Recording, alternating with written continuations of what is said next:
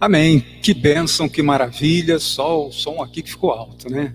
Graça e paz, meus irmãos, igreja. Louvado seja Deus. Estamos aqui para mais um momento de estudo. E hoje será diferente. Eu estou na igreja, as portas estão fechadas. Mas eu estou aqui com o Jorge, com o Marcelo com o Roberto operando o som. E vamos hoje fazer um estudo aqui bem diferente. É uma experiência nova aqui e espero que sua vida seja abençoada. Nós vamos, nesse nosso projeto de quinta-feira, nós combinamos aqui de estarmos tratando o assunto de domingo, tá? o assunto de domingo da escola bíblica dominical.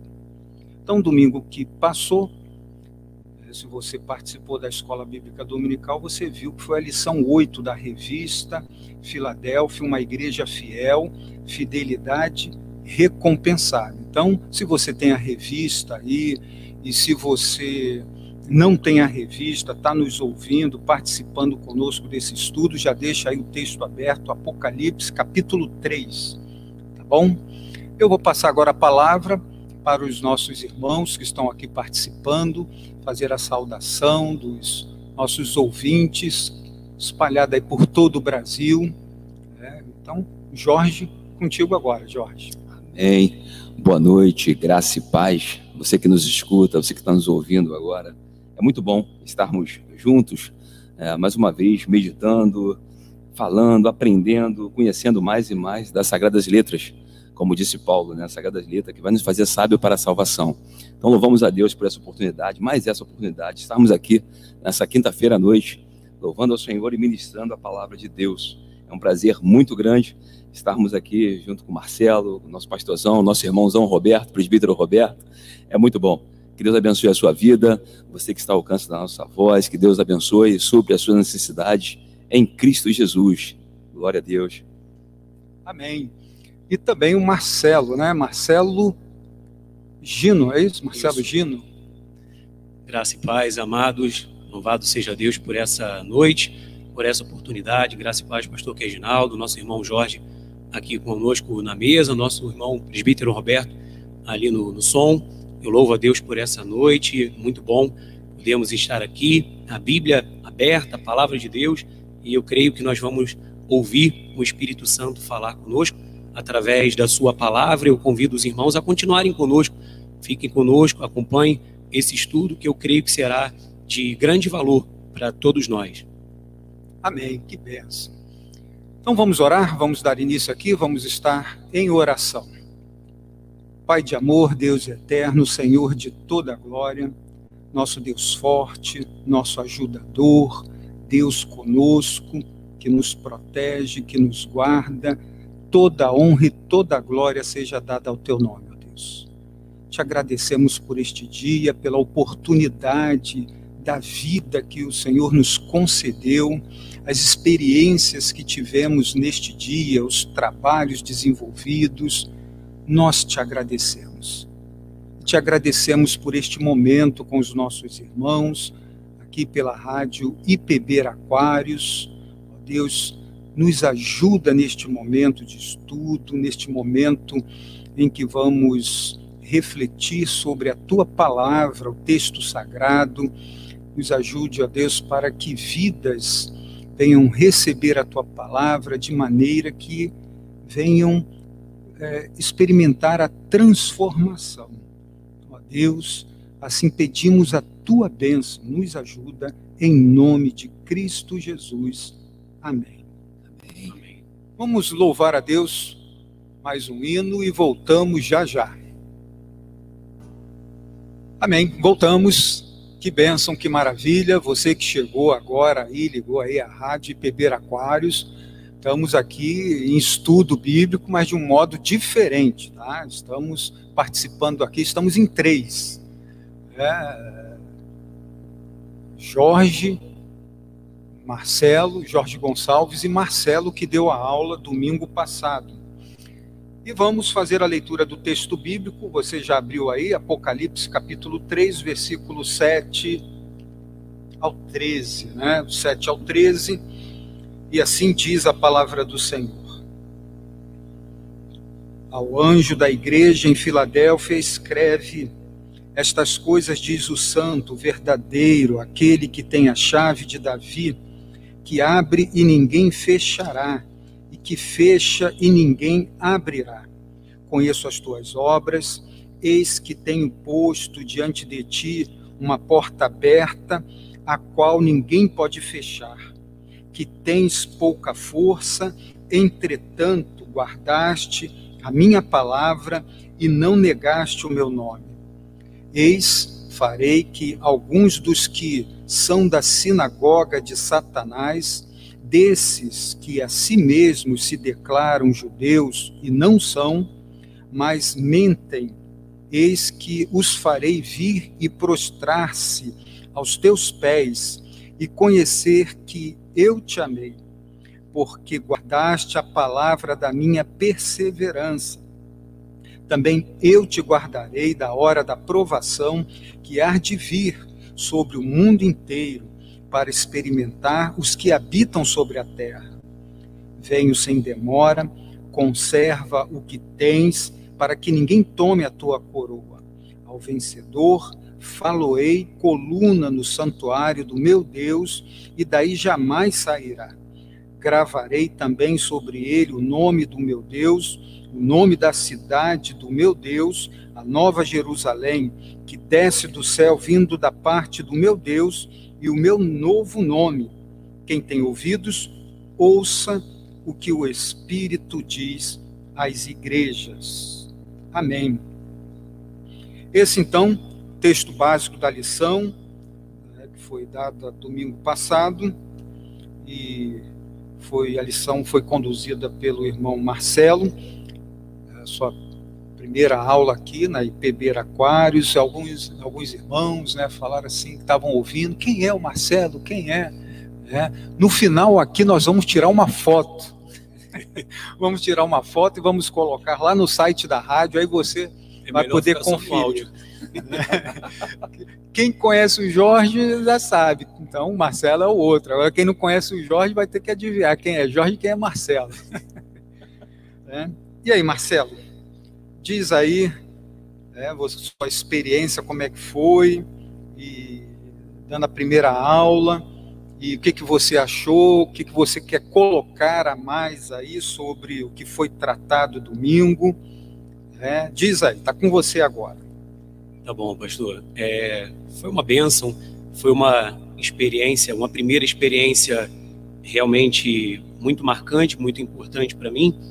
E nesse formato da aula, de escola bíblica dominical, que é algo que eu não, não tinha tanta é, é, intimidade, mas realmente foi uma, uma aula no sentido de que nós que conduzimos a lição acabamos aprendendo também bastante. E ao retornar no texto, ao retornar na, na aula também, na revista, nós aprendemos mais, nós é, compreendemos a riqueza que a palavra de Deus ela tem, o quanto que ela se renova, o quanto que ela nos ensina cada vez mais.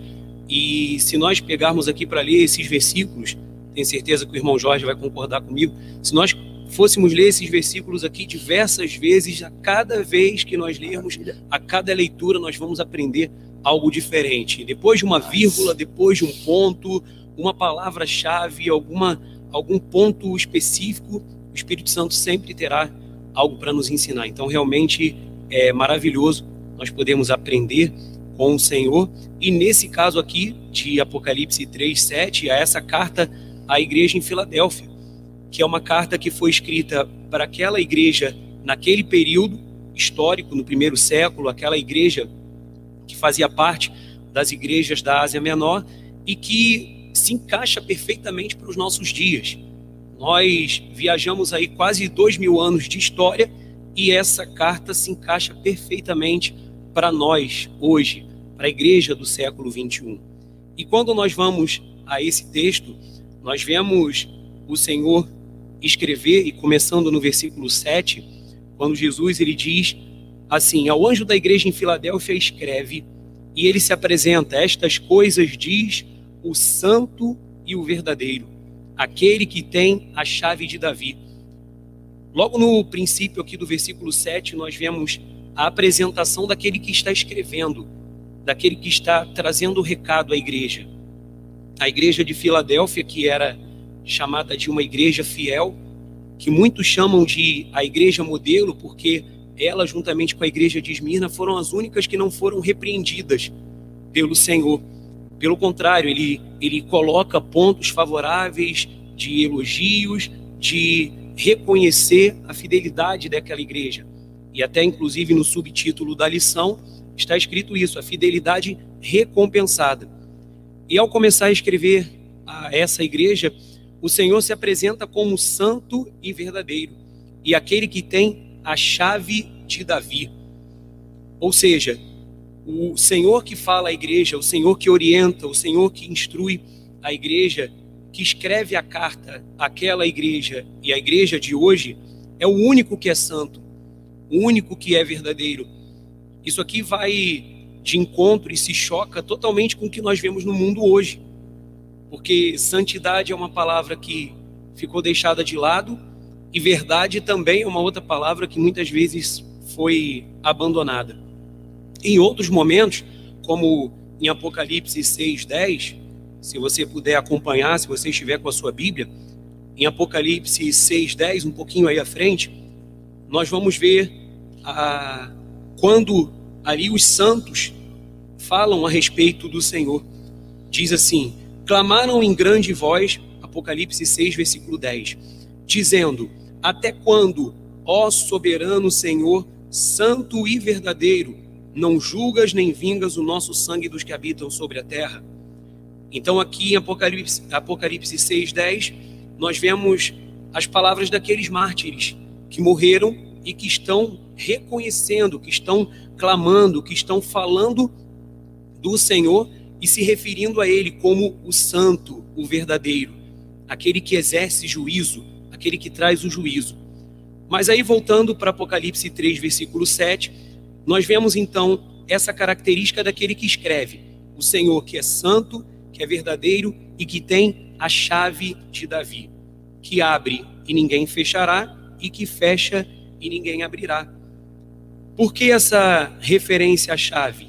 Porque ele está falando aqui de alguém que tem a autoridade, de alguém que tem o poder, de alguém que faz e aquilo que ele faz não pode ser revertido, não pode ser mudado. Essa chave ela vai fazer referência ao que o profeta Isaías falou lá no capítulo 22, do versículo 20 ao versículo 22.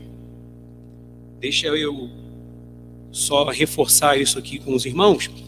Em Isaías capítulo é, 22, versículo 20. Vamos ler o versículo 22. Isaías 22, versículo 22.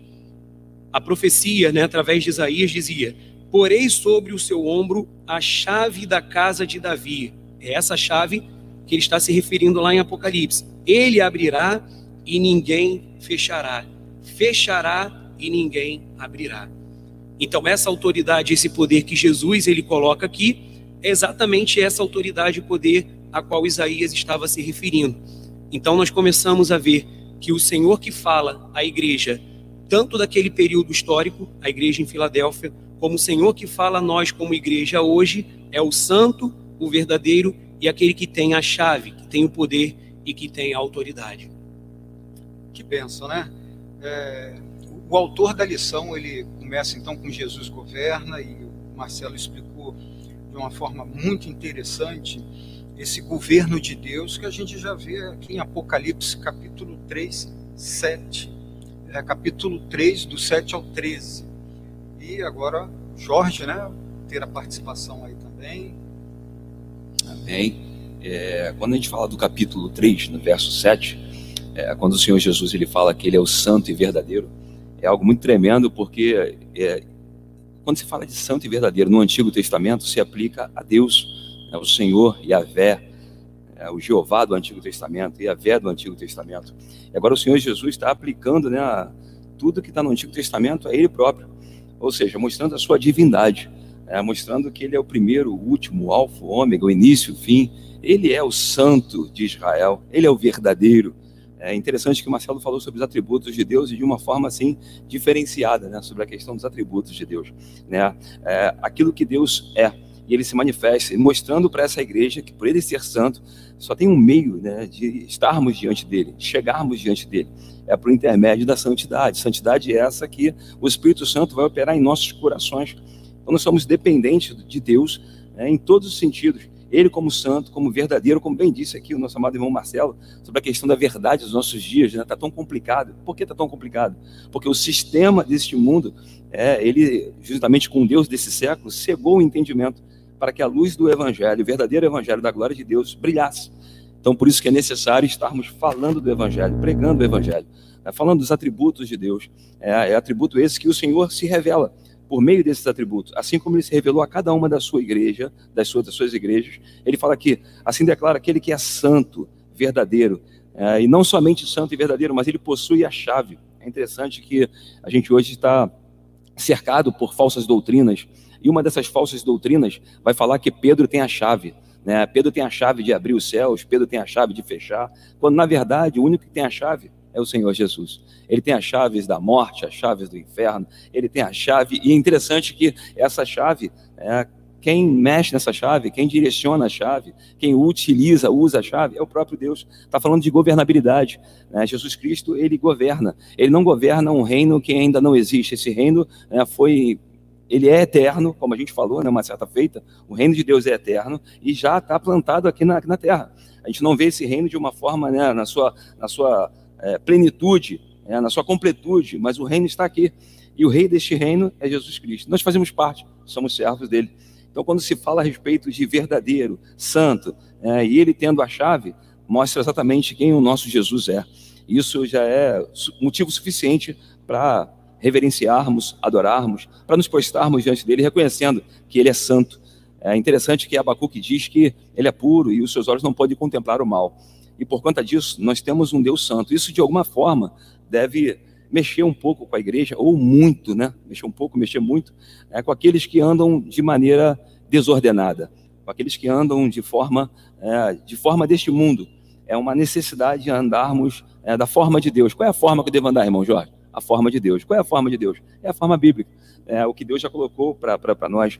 Na oração sacerdotal, eu sempre cito esse texto de João 17, a oração sacerdotal de Jesus. Ele diz: Pai, santifica-os. É, a tua palavra é a verdade, é por meio da palavra de Deus que nós somos santificados. Então a palavra de Deus ela vai nortear o caminho do cristão, o caminho do servo de Deus.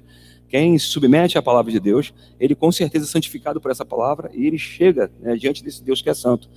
O apóstolo Pedro, na sua epístola, no capítulo 1, versículo 13 ao 15, ele diz: Sede santos, como o Senhor é santo. Ele diz que ele é santo e nos chama né, a participar desse atributo, atributo de santidade, né, onde vai derivar a justiça e por aí vai. Deus é santo, querido. Deus é verdadeiro. Se você está no Senhor, você está na verdade. E como é que a gente sabe que a gente está no Senhor está, está na verdade? É porque nós amamos os mandamentos e os praticamos. Louvado seja Deus. Que benção, né? É, nós vivermos a nossa fé é, participarmos da igreja de Cristo, sabendo que nosso Senhor, o cabeça da igreja, é, é o soberano que conduz a igreja e faz acontecer, é Ele que faz acontecer, isso nos traz é, uma alegria muito grande, né? E interessante que diz, né, tem a chave, né? É o versículo 7, finalzinho, né? Que abre e ninguém fechará, e que fecha e ninguém abrirá. Aí no versículo 8 já coloca uma porta, né? A gente, nosso relacionamento com porta sempre tem que ter uma chave, né? A gente fica triste quando esquece chave. E essa chave aqui, é, dessa porta aqui, quem abre é o Senhor, né? Que ele diz aqui, com essas tuas obras, eis que tem posto diante de ti uma porta aberta. Então, nós servimos um Deus que é Ele que faz acontecer. É Ele que está conduzindo a sua igreja. Às vezes ficamos tristes por situações é, quanto à igreja. A igreja muitas das vezes não é como nós queremos. É, às vezes lidamos com irmãos, ah, não, vou mudar de igreja, vou para a igreja tal. Né? O importante é você estar numa igreja que entende que é o Senhor que está conduzindo esta igreja. O Senhor que está conduzindo. E falar de porta, esse Deus que conduz a igreja, eu quero fazer a leitura de um texto em Atos dos Apóstolos. É, é o registro da igreja nos seus primórdios, o avanço missionário. E aconteceu uma situação na segunda viagem missionária que a gente vê portas se fechando para a igreja, mas pelo Senhor. É esse que vai conduzindo a sua igreja e vai falando aqui sim e aqui não. Não, vai por ali. Não, vai por aqui. É, então, capítulo 16 de Atos, a partir do versículo 6, diz assim: E percorrendo a região frígia gálata, tendo sido impedidos pelo Espírito Santo de pregar a palavra na Ásia. Veja isso, né? Impedidos. Mas aí continua, versículo 7. Defrontando Mísia, tentavam ir para Bitínia, mas o Espírito de Jesus não o permitiu. E tendo contornado, contornado Mísia, desceram a Troade. À noite sobreveio a Paulo uma visão, na qual o varão macedônio estava em pé e lhe rogava, dizendo: Passa a Macedônia e nos ajuda. É, ou seja, dando a direção. É, então, Deus conduzindo a sua igreja por aqui não e por aqui sim. É, então, precisamos confiar nesse Deus que não tem meia soberania, mas tem total soberania sobre a sua igreja. Não é um Deus que a igreja usa ele, mas é um Deus que conduz a sua igreja, usa a sua igreja conforme o seu querer. Marcelo, continua aí na verdade, pastor, é, ao senhor trazer esse versículo me veio, me veio à mente quando a palavra do Senhor fala que nós devemos entregar o nosso caminho ao Senhor, confiar nele, o mais ele fará. Muita gente conhece e fala esse versículo, né, tem decorado, mas confiar no Senhor, entregar o caminho é exatamente confiar nessa soberania. É exatamente reconhecer que nós não temos a capacidade de caminhar sozinhos e que nós precisamos daquele que é o que nos guia, é aquele que nos orienta, aquele que nos direciona, que nos dirige. E é assim que Jesus ele se coloca durante toda a, a palavra de Deus e é assim que ele se coloca para a igreja, como aquele que conduz a igreja, como aquele que conhece, como aquele que tem todos os caminhos que a igreja precisa uh, trilhar. Então nós vemos a palavra nos falar dessa forma e nós precisamos nos submeter a isso conhecer alguns versículos, muitos irmãos até conhecem, muitas pessoas, até que não são crentes, que de repente não estão congregando numa igreja, não são membros de uma igreja, mas que conhecem, mas não praticam, não se submetem. Nosso irmão Jorge falou aqui na primeira fala dele que a, a, ele é o único caminho, que ele é a única, a, a única porta, ele que tem autoridade, que é assim que nós temos que, se, que, que agir, que seguir, obedecendo a ele. E quando nós voltamos lá Apocalipse 3, agora eu gostaria de frisar aqui no versículo 8, a primeira parte aqui do versículo 8, quando ele fala: Conheço as tuas obras. É muito importante Jesus falar isso para a sua igreja. Meu irmão, você que está nos ouvindo, Jesus conhece as nossas obras. Ele disse isso à igreja em Filadélfia e ele fala isso para nós hoje. Eu conheço as tuas obras. Então, essa onisciência, esse conhecimento completo e pleno que o Senhor tem, faz parte dos seus atributos, aquilo que nós chamamos né, de uh, os atributos incomunicáveis do Senhor. Então, ele tem a onisciência, ele sabe, ele conhece, ele olha para dentro de nós, ele sabe. Então, ele fazia isso com a igreja de Filadélfia, ele faz isso com a igreja de hoje. E ele diz que conhece as obras e que tenho posto diante de ti uma porta aberta a qual ninguém pode fechar. Mas na frente ele diz que tens pouca força. Esse ponto aqui é um ponto que muitas vezes a igreja se depara com ele. Nós, pessoalmente, como cristãos, ou individualmente, e a igreja. Porque a igreja às vezes acha que é pequena, às vezes acha que tem pouca força, que tem pouco alcance, que a, a, a sua função, né, aquilo que ela está exercendo, tem pouco alcance, mas aí depois dessa frase vem uma palavra que me chamou a atenção. Entretanto, nós precisamos viver isso aqui. Nós precisamos. Ele fala: Eu conheço as tuas obras, eu sei que você tem pouca força, eu sei que a igreja muitas vezes parece pequena, parece é, é, fraca, aos olhos do mundo, aos olhos daqueles que estão à volta, parece fraca. Entretanto, existe um porém aqui que faz toda a diferença. Guardaste a minha palavra e não negaste o meu nome. Eu quero dizer algo para você que está nos ouvindo nessa hora. Nada substitui a obediência. Quando ele diz, entretanto, guardaste a minha palavra e não negaste o meu nome, nós temos o que é de mais precioso nas nossas vidas quando nós reconhecemos Jesus Cristo como nosso Salvador. Quando Ele, com Sua graça, nos alcança, quando Ele nos resgata, porque nós estávamos mortos em delitos e pecados, e nós agora o conhecemos, nós não podemos de forma alguma negar o nome de Jesus. Às vezes a igreja pode parecer fraca, às vezes pode parecer pequena, pouco influente, mas deve guardar a palavra e não negar o nome de Jesus. É só fazendo isso, é só agindo dessa forma que nós também poderemos ser reconhecidos como uma igreja fiel, como uma igreja que vai ter a sua fidelidade recompensada também. Amém, glória a Deus. E é interessante que o texto, verso 8, eu não sei com respeito a você, não tem como não tremer diante do verso 8. É, o Marcelo colocou exatamente a minha preocupação aqui. É, o versículo 8 diz: Conheço as tuas obras. Isso é algo assim que me deixa, eu não sei com respeito a você que está ouvindo, eu fico tremendo nas minhas bases. Por quê? Porque Deus conhece exatamente, é, e a gente tem esse, esse hábito de falar assim: Deus sabe de tudo, Deus conhece tudo. Exatamente, esse é o meu problema. Deus sabe de todas as coisas. Aí é que é. tá.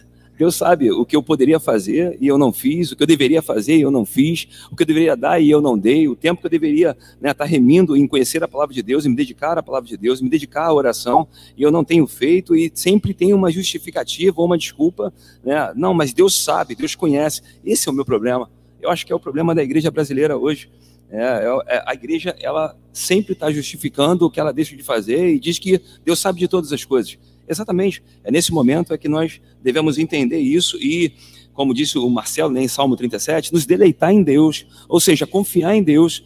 É, não adianta eu dizer que eu confio em Deus, mas no meio da tribulação ou do vale da sombra da morte, eu me desespero.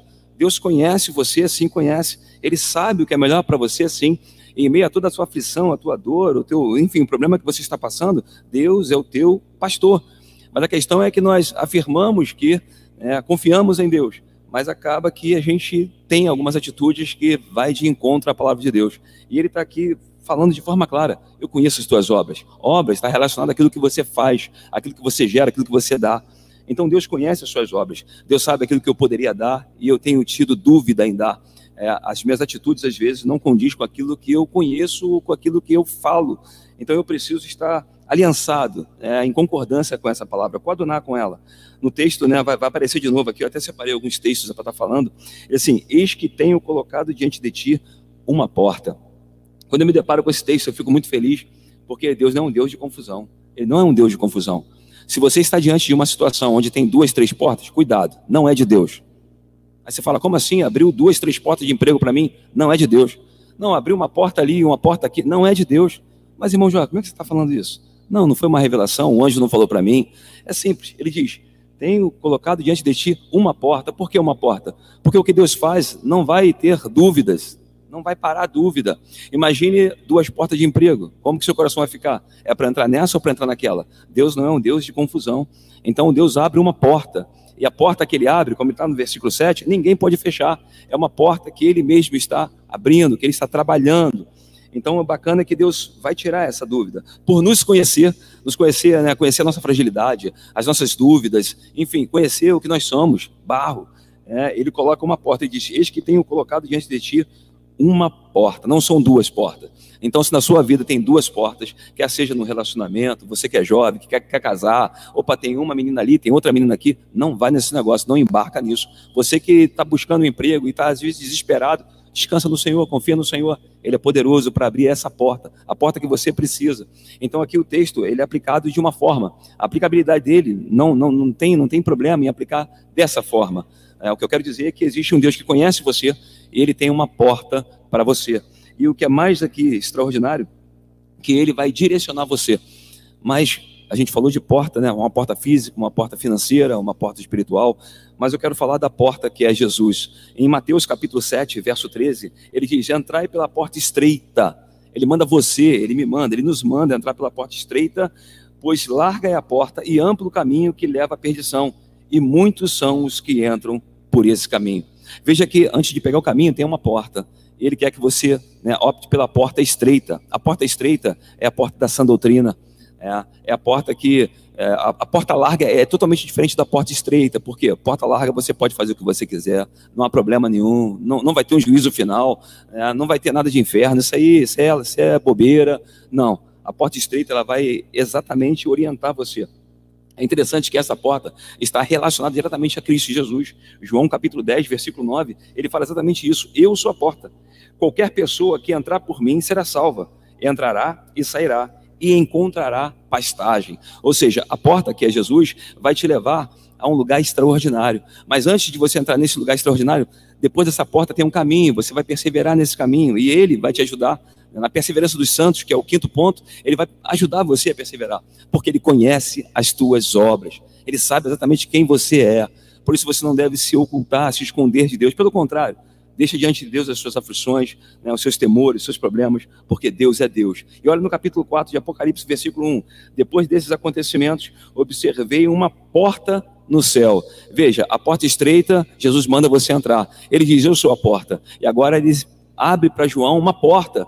João se depara com essa porta. Querido, só tem um meio de entrar por essa porta que está no céu. Só tem um meio de entrar. É Jesus Cristo. João 14, 6, ele diz: Eu sou o caminho, a verdade e a vida. Eu não sei o caminho que você tem trilhado, você que está nos ouvindo agora, você que por, por algum momento desviou os seus, seus caminhos, né, os seus passos. Existe um caminho, existe uma porta, existe uma, uma verdade. O mundo está cheio de verdade. Né? Até Buda disse, né, existe uma verdade. Eu, eu, eu não sou essa, essa, essa verdade. Existe uma luz, eu não sou essa, essa luz. Jesus falou que ele é a luz do mundo, ele é o caminho, ele é a verdade. Qual é a porta que você tem, né, tem buscado? Ou qual é a porta que você tem entrado? Qual é o caminho que você tem trilhado? Qual é a verdade que você tem crido? E qual é a vida que você tem recebido? Jesus é tudo isso e muito mais. Ele é a porta que vai te levar à eternidade, aos céus. Apocalipse 4, verso 1 fala exatamente isso. Ele é essa porta. O nome dele é Jesus. Que benção, né? Você vê, estamos no versículo 8. Que riqueza. que riqueza, a gente não consegue avançar mais. Antes do Jorge falar, eu já estava com o João aqui, 10, eu já estava aberto aqui quando ele falou de Jesus sendo a porta, eu já estava aqui com o João também. É, muito interessante, né? A gente, versículo 8 e quanto conteúdo nós tiramos daqui, né? se fala tanto aqui em obras, né? e nós precisamos atentar muito para isso mesmo, né? Porque é, fomos feitos para as boas obras, né? E é uma carta à igreja. E você que é igreja, essa carta é para você, né? E o texto está dizendo, versículo 8, é, o Jorge falou que tem medo disso, né? Conheço as tuas obras. E a gente fica com medo mesmo, porque está falando aqui de uma igreja que disse que era fraca, fraca, pouca força, mas que tinha obras. Né? Então, é, se sentir fraquinho, né, que não está tá novo na fé, ou ainda precisa mais 10 anos de escola bíblica dominical para ter conteúdo e fazer alguma coisa para o reino de Deus. É, o texto nos mostra diferente aqui, né? uma igreja que tem pouca força, mas tem obra. Esse Senhor que abre e fecha a porta, mas abre e fecha a porta para a pessoa que está em movimento. A igreja lá em Atos 16 estavam a campo, né, fazendo missões, segunda viagem missionária. Então estava se movimentando, não estava de braços cruzados. É, ah, eu sou igreja, vou esperar acontecer. Deus é soberano e é Ele que vai fazer acontecer. Eu vou ficar aqui esperando. Não. Deus é soberano, a igreja se movimenta, não fica de braços cruzados, e o Senhor vai dando só a direção. Então, o Espírito Santo falou: não é por aqui, porque estavam em movimento. Né? Não é por ali, porque estavam em movimento, não estavam de braço cruzado. E uh, esse mesmo Deus que fala para a igreja, é, não pode ir por ali, mas ele fala também, é por aqui. É, 1 Coríntios, capítulo 16, o versículo 8 e 9. Né? Ficarei, porém, em Éfeso até o Pentecostes, porque uma porta grande e oportuna para o trabalho se me abriu. E há muitos adversários, né? A porta abre, pensa que não vai ter adversário, vai ter. Ele fala tranquilamente aqui. Né? Começar a trabalhar para o reino, se prepara, né? Mas não pode ficar de braços cruzados. Quem falou isso para você não pode. Então deve nos assustar mesmo saber que Deus conhece as nossas obras. Né? E se conhece, é porque tem. É que Deus haja obra na sua vida também, né? Mas, pastor, pegando esse gancho do senhor aí, é, são sete cartas para sete igrejas e as duas igrejas que não foram repreendidas pelo Senhor, não, não, não tiveram é, esse puxão de, de, de, de orelha, não é que a gente está tomando puxão aqui, que Deus, né, Deus não gosta de mim, não, pelo contrário. É, Apocalipse, no capítulo 3, 16, ele diz que ele repreende aquele que ele ama. Então, é, é ótimo ser repreendido pelo Senhor. Né? Ruim é quando o Senhor te deixa andar no seu próprio caminho. Então, Deus é tão bom que nos chama e nos puxa a orelha. Mas o interessante que o pastor está falando aqui, é, é, interessante que tanto a igreja de Filadélfia é, quanto a igreja de, de Esmirna, que eram as duas igrejas que não foram chamadas a atenção, uma, o Senhor falou que ela era pobre. É, ou seja, tinha dificuldade financeira mas era uma igreja que deixou diante de Deus o problema da dificuldade financeira, é, e ali o Senhor estava suprindo a necessidade. E a mesma coisa aconteceu agora com Filadélfia, uma igreja frágil, fraca. Eles assim, tem pouca força, uma igreja fraca. Então as pessoas elas tendem a colocar em empecilho e não e não andar. Essas duas igrejas aqui que não foram repreendidas pelo Senhor, elas tinham empecilho, tinham situações difíceis, mas não deixaram de andar. Então hoje no momento que a gente está vivendo esse momento pandêmico, né, de pandemia, dificuldade, as pessoas estão afirmando: eu tenho pouca força. Não é desculpa, meu irmão. Ah, eu sou pobre, eu não consigo isso, não consigo aquilo, não é desculpa. Tem duas igrejas aqui que elas estão aqui num, num patamar diferente das demais igrejas. É, você vê a última, a última igreja, tinha dinheiro, tinha tudo, mas não tinha a postura que Deus queria que ela tivesse. As obras não estavam de acordo com a vontade de Deus. Então não há desculpa nenhuma, pelo contrário. Nós devemos sim aprender a confiar em Deus, esperar em Deus, porque independente se você tem ou deixe de ter, se você é ou deixe de ser, independente de qualquer coisa, existe um Deus, como nós estamos falando desde o começo, que é soberano. E ele sabe exatamente o que você precisa. Independente de qualquer coisa, ele conhece as suas obras. Amém. Vamos louvar a Deus com mais um cântico e voltamos já. Amém. Que bênção. Voltamos aqui. Ficou um tempinho aí sem som, né? Conectou do, do, do notebook, afrouxou ali.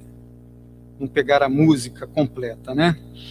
Mas voltando aqui, já estamos voltando para pegar o final, tá? Nós vamos encerrar aqui no versículo 10 versículo 10, nós vamos trabalhar um pouquinho mais. É, o versículo 10 diz: Porque guardaste a palavra da minha perseverança, também eu te guardarei da hora da provação que há de vir sobre o mundo inteiro, para experimentar os que habitam sobre a terra. Então, vamos tratar mais um pouquinho sobre este versículo. É, esse versículo é um, um versículo que nós podemos chamar, para alguns, né, é colocado dessa forma, como polêmico. E eu explico por quê né, dessa, dessa polêmica. Porque a, a, a visão que hoje é a visão da maioria cristã, ainda no nosso país, entende que nesse versículo aqui, Jesus está falando àquela igreja como, trazendo para os nossos dias, a igreja do nosso tempo, que essa igreja vai ser guardada durante o período da grande tribulação, da chamada grande tribulação, ou seja, vai ser retirada quando vier o período de grande tribulação. Essa linha escatológica é a linha pré-tribulacionista. Então, existe uma maioria, como eu comentei, que crê que aqui Jesus está escrevendo a Filadélfia, prometendo que porque ela guardou a palavra, porque ela guardou a perseverança, também eles seriam guardados da hora da provação. Ou seja, uma promessa, né, supostamente uma promessa de que a igreja será arrebatada, um arrebatamento secreto, chamado arrebatamento secreto, antes do período chamado de grande tribulação. Mas aí nós temos que entrar em alguns pontos aqui que são fundamentais para nós compreendermos da forma correta esse versículo. Na visão reformada, na visão de linha amilenista, que não crê nesse arrebatamento secreto. Porque quando Jesus escreve aqui no versículo 10, ele diz: Porque guardaste a palavra da minha perseverança. Então ele está afirmando que a igreja guardou a palavra. Em outras traduções, vai trazer a palavra paciência ao invés de perseverança. Então, Jesus está dizendo: Porque guardaste a palavra da minha perseverança. E essa palavra guardar, ela tem o sentido, o significado dela é atentar cuidadosamente, é tomar conta, é zelar pela palavra. Então, quando nós somos selados pelo Espírito Santo, quando nós recebemos o Evangelho, a palavra de Cristo Jesus, nós passamos então a guardar essa palavra. Nós passamos a atentar cuidadosamente para essa palavra, a tomar conta daquilo que Deus colocou no nosso coração, a zelar pela palavra. E aí, quando Jesus fala isso, ele está dizendo: olha, porque vocês, igreja, porque você, igreja, guardou, atentou cuidadosamente, zelou pela minha palavra, então, na da, a palavra da minha perseverança, também eu te guardarei. Então, aqui não está dizendo também eu te arrebatarei secretamente, eu vou te retirar. Não, o guardar aqui é o mesmo guardar da, que ele falou anteriormente que a igreja fez. Então, Jesus está dizendo para a igreja: assim como vocês guardaram a palavra, assim como vocês foram obedientes, assim como eu conheço as suas obras e sei que vocês são zelosos, obedientes, né, a minha palavra, eu vou guardar também a vocês da hora da aprovação. E essa e essa a colocação aqui da hora é que traz às vezes, o irmão Jorge, a confusão porque muita gente acha, não, então tá vendo, a Bíblia fala aqui que nós vamos ser arrebatados antes que venha a aprovação. Mas o significado de dar aqui significa de dentro de. Então ele não está dizendo que ele vai retirar a igreja, mas que ele está dizendo, a promessa que ele faz é que ele vai guardar de dentro de. Quando a tribulação vier, quando a luta vier, quando a perseguição vier, quando as provas vierem, ele vai guardar de dentro. Ou seja, da mesma forma que você guarda a palavra, ele né, também nos guarda. Vai guardar. Exatamente. Momento. E lembrando que o contexto inicial aqui desse versículo é para aqueles irmãos que passaram por lutas, por perseguições. Né, no versículo 9, Jesus fala que eles estavam sendo perseguidos por aqueles que eram da sinagoga de Satanás, os falsos judeus. Então, está dentro desse contexto primeiro. Então, nós temos que entender que, primeiro, para aquele tempo que Jesus estava prometendo guardar durante aquela perseguição, durante aquela aprovação, e escatologicamente também a promessa de guardar durante aquela perseguição, aprovação, a tribulação dos últimos dias. É tipo guardar na tribulação e Dentro não dela. da tribulação. Exatamente. Uma coisa é guardar da tribulação, outra Dentro coisa é na tribulação. Quando, da mesma forma, quando Jesus se refere aos discípulos, né, ele não fala, olha, eu rogo para que os guarde, não para que os tire do mundo, mas para que os guarde do mal. Jesus, Sim. quando ora pelos discípulos, ele pede: Olha, não, não vou, eu não vou arrebatar, eu não vou tirar, eu não vou sequestrá-los do mundo, mas a minha oração é que os guarde do mal, é que o Espírito Santo seja com eles nesse mundo. Mas, irmão Marcelo, reverendo Reginaldo, o grande problema dá exatamente quando os homens, né, quando a igreja, quando os pastores tiram os olhos da Bíblia Sagrada e passam a colocar os olhos sobre os filmes. Né? As pessoas acreditam mais nos filmes do que na Bíblia Sagrada. O filme é como se fosse mais poderoso do que a Bíblia, mais valioso do que a Bíblia. Por quê? Porque eu começo a ver eu deixado para trás um, dois, três, e acho que eu vou ficar para trás ou que eu vou ser arrebatado. Então a gente acaba fazendo uma confusão, porque deixamos de acreditar no que a Escritura diz de forma clara, não, não, tem, não tem dúvida disso, né? justamente porque, porque é, é mais aceitável né, uma coisa mais aceitável, uma coisa mais confortante. Olha, a tribulação está chegando, então Jesus me tira antes. Isso é muito fácil, não é o Evangelho de Cristo Jesus. É, se fosse para tirar, teria tirado a igreja primitiva, que vivia de acordo com a Escritura Sagrada. E César, é, Roma devastou a igreja sagrada ou melhor, os, os cristãos da, da, da, época. Então a gente vive esse momento, por quê? Porque as pessoas vivem buscando um consolo para elas, e esse consolo não está na Bíblia Sagrada. E por conta disso, acaba entrando por caminhos que não são caminhos é, bíblicos, caminhos santos, e por conta disso, acaba se deparando com heresias.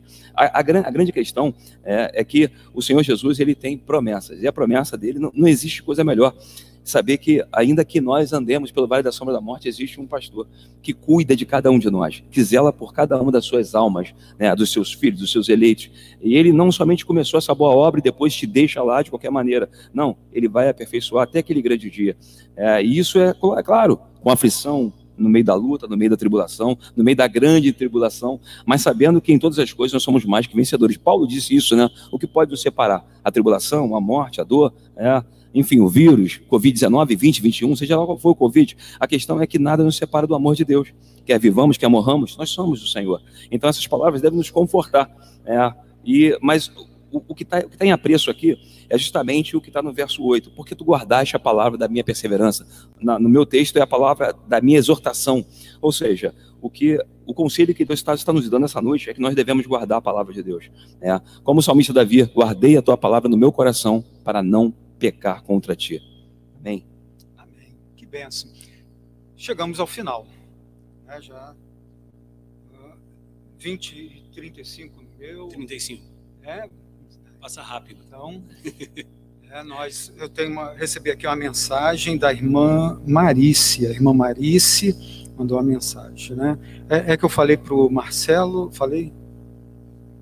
Eu falei né, que o Marcelo, algumas pessoas, né, ficou perguntando quem é Marcelo, né, porque não estão vindo à igreja, né? Sim, sim. Porque são de risco. É, aí a Marice respondeu aqui, ó, para mim não precisa, quanto a foto, né, botar a foto lá. Diz. Faltou água, né?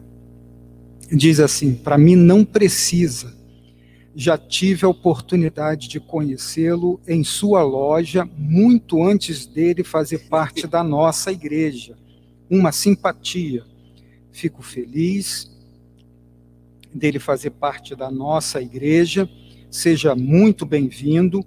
Vou sempre na Águia Dourada, loja dele, comprar algo para meus pets. Boa noite. Amém. Obrigado. Amém. Legal, viu, irmã Marice? Muito bom. É, eu vou chamar o Roberto aqui para ele né, falar aqui algum dos recados e fazer a oração. Enquanto ele está vindo, eu vou passar aqui para né, a palavra final dos irmãos, Jorge, Marcelo, considerações. É, as considerações finais. Amém. Bom, amados, é, é muito bom. Né? Foi um momento único aqui. É, eu esperava, é claro, falando da palavra de Deus, que seria bom, mas para mim foi muito bom. Né? Muito bom porque a gente troca mais informações, a gente aprende mais como tem coisa para a gente aprender, né? Como tem coisa para a gente tratar e aprender. Louva a Deus pela vida do nosso amado irmão Marcelo, está chegando para somar e vai somar muito, tem muito campo. Né? Glória a Deus por isso, né? Pela vida do nosso pastorzão que teve essa iniciativa. É interessante que o nosso pastorzão ele já tinha isso no coração dele, já tinha falado isso comigo no ano passado. Jorge, eu quero né, botar um podcast, eu quero fazer. E glória a Deus, é, tudo tem um tempo certo, determinado por Deus. Eclesiastes capítulo 3. Louvamos a Deus, porque Deus tem cumprido né, a sua palavra, Deus tem feito coisas tremendas. Eu louvo a Deus pela sua vida, você que está conosco até, até essa hora aí, enfim, vibrando com certeza, porque está aprendendo. Louvado seja Deus pela sua vida, pela sua família, para aqueles que estão ao alcance da nossa voz. Louvado seja Deus pela vida do nosso amado presbítero Roberto, que está aqui conosco, aqui, nos dando esse apoio, né, sendo nosso a pessoa responsável aqui por estar tá mexendo ali, tira aqui o som, bota som. Louvado seja Deus. Deus abençoe sua vida poderosamente. Eu sou grato a Deus por esse momento. Amém, irmão Marcelo? Glórias a Deus. Louvamos a Ele. Ele é digno de louvor. Eu fico feliz de poder participar também com os irmãos. Agradeço a oportunidade, o convite, o nosso pastor Reginaldo, o nosso irmão Jorge, aqui nesse, nesse bate-papo, né, nesse estudo tão abençoador. Eu creio que você que ouviu a, a mensagem, ouviu esse estudo conosco, aprendeu como nós aprendemos aqui e crescemos um pouco mais naquilo que a palavra de Deus fala, né, de crescer na graça e no conhecimento de Deus. Creio que hoje demos um passo a mais nesse crescimento e eu louvo a Deus por essa oportunidade. Obrigado pelos irmãos que acompanharam, estão conosco até agora. O nosso diretor também, nosso presbítero Roberto, que está aqui conosco agora, é, é, na direção aqui do nosso, do nosso bate-papo, do nosso estudo. Eu louvo a Deus, o Senhor Jesus abençoe a vida de cada um. Ah, graça e paz a todos, no nome de Jesus. Amém, irmãos. Boa noite. Os irmãos estão participando conosco através da Rádio PB Aquários. É, essa oportunidade, agradecemos o nosso irmão Marcelo, nosso irmão Jorge, o reverendo que Reginaldo, que trouxeram esse estudo para o engrandecimento né, da palavra do Senhor, para nosso aprendizado. Que Deus continue abençoando a vida dos nossos irmãos. Nós temos alguns irmãos participando do chat, né, que eu vou ler aqui alguns comentários dos irmãos, né, que estava participando desde o início do nosso estudo.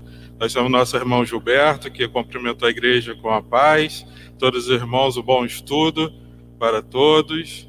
Nós temos também a nossa irmã Elisângela Souza, graça e paz, irmãos. Nossa irmã Genilda Tomás, graça e paz, boa noite a todos. Nosso irmão Gilberto, né, ele tem um agradecimento a fazer através do seu filho Márcio, pelos pedidos de orações que foram feitos pelo senhor. Só um minutinho que saiu. Pelo senhor Ademir, né, já está em casa, se recuperando, e que nós continuemos orando né, pela vida dele, pela recuperação. Isso é a resposta das nossas orações. Né? Nossa irmã Rosiane Coelho também, boa noite, graças e paz. Nossa irmã Nídia, né? Boa noite, irmãos, graças e paz. Nossa irmã Homem Terra, Sandra Terra, boa noite. Nossa Regi irmã Regina Célia, graça e paz. Nossa irmã Genilda, foi muito bom. Deus continue abençoando. Né? O Daniel, Marcelo, Jorge, pastor Reginaldo, que Deus continue abençoando. O presbítero Roberto também uma bênção em nossas vidas. Deus abençoe, irmãos. A nossa irmã Elisângela, foi muito bom e a nossa irmã Josileia também. Amém. Então, que Deus esteja abençoando a todos Glória os irmãos. E convidamos Amém. também aqueles irmãos que participam da rádio, que possam participar através do chat também, mandando seu recado, seu pedido de oração, nosso chat da rádio. Né, nós temos alguns pedidos de oração aqui a fazer, eu sei que a hora já está avançada, mas nós temos aqui continuar orando pela vida do Jefferson Dias, né, um amigo nosso lá do Rio, que era da igreja de Rocha Miranda, né, que está com Covid, está internado. E ontem eu tive um, uma resposta da, da prima dele, que graças a Deus ele está se recuperando, o pulmão já está voltando a, ao seu funcionamento. Então, é a resposta de orações, irmãos. Vamos continuar orando para que Deus esteja abençoando a vida do Jefferson. Tem o nosso irmão Almiro também, nossa irmã Edna, Alex Peixoto, e eu sei que tem vários outros pedidos né, que os irmãos já fizeram através da nossa rádio. Nós vamos continuar orando por esses pedidos. E temos um agradecimento também pela vida do Gustavinho. Né, o Gustavinho, de seis meses, também esteve com Covid. Ele, graças a Deus, está com seu pulmão 100% é, recuperado. Ele continua internado pelo antibiótico que ele ainda está tomando. Vai ficar por mais oito dias. Mas, para a glória do Senhor, na né, resposta de orações, ele já está bem melhor. Né? E também orar pelo nosso sobrinho do nosso irmão Edmar, Sandra Martins, o Gustavo Martins, que sofreu um acidente de moto, também carece das nossas orações, está tendo resposta, está né? melhorando, então que a igreja continue orando por essas vidas. Então são esses os recados que nós temos, pedidos de oração, e nesse momento nós vamos estar orando ao Senhor, né? todos juntos, vamos unir as nossas vozes, agradecer a Deus por esse dia, agradecer tudo que tem, Deus tem feito em nossas vidas. Às vezes passamos momentos difíceis, né, que às vezes pensamos que não vamos suportar, mas Deus está conosco a todos os momentos. Né, vamos orar. Deus Santo, Pai amado, obrigado, Senhor Deus, porque na noite desse dia os teus filhos estão reunidos através da Rádio PB Aquários, aprendendo, Senhor Deus, mais a tua palavra nesse estudo bíblico. Que tu estejas abenço... continue abençoando, ó Pai, nosso pastor Reginaldo, nossos irmãos Marcelo e Jorge, estavam aqui trazendo essa palavra para todos os irmãos. Que o Senhor Deus continue sustentando essas vidas, dando entendimento cada vez mais à tua palavra, que eles possam ser é, verdadeiramente usados na tua casa, Pai. Abençoa, capacita-nos, Pai, E te pedimos também por esses nomes que foram citados aqui, ó Pai, do Jefferson, do irmão Almiro, da irmã Edna, do Alex, do Gustavo, Senhor Deus, do Gustavinho, do Ademir, Senhor Deus, e muitos outros que carecem da tua intervenção, ó Pai. Pedimos as tuas bênçãos, pedimos o teu cuidado sobre essas vidas. Nós apresentamos, ó Pai, o nosso desejo, a nossa vontade, mas que seja feita a tua vontade sobre cada vida, sobre nossas vidas, ó Pai. Muito obrigado por este privilégio de aprendermos mais a tua palavra e saber que tu estás conosco em todos os momentos. Senhor Deus, essa oração que nós fazemos, te agradecemos, ó Pai, com o coração alegre, podermos sentir a tua presença, Pai, em nosso meio. Obrigado, abençoe cada irmão que também está participando da rádio, que as duas bênçãos, ó Pai, possam chegar sobre cada lar nesta noite, Pai, abençoando, guardando, livrando os teus filhos. Essa é a oração que nós fazemos, em nome de Cristo Jesus.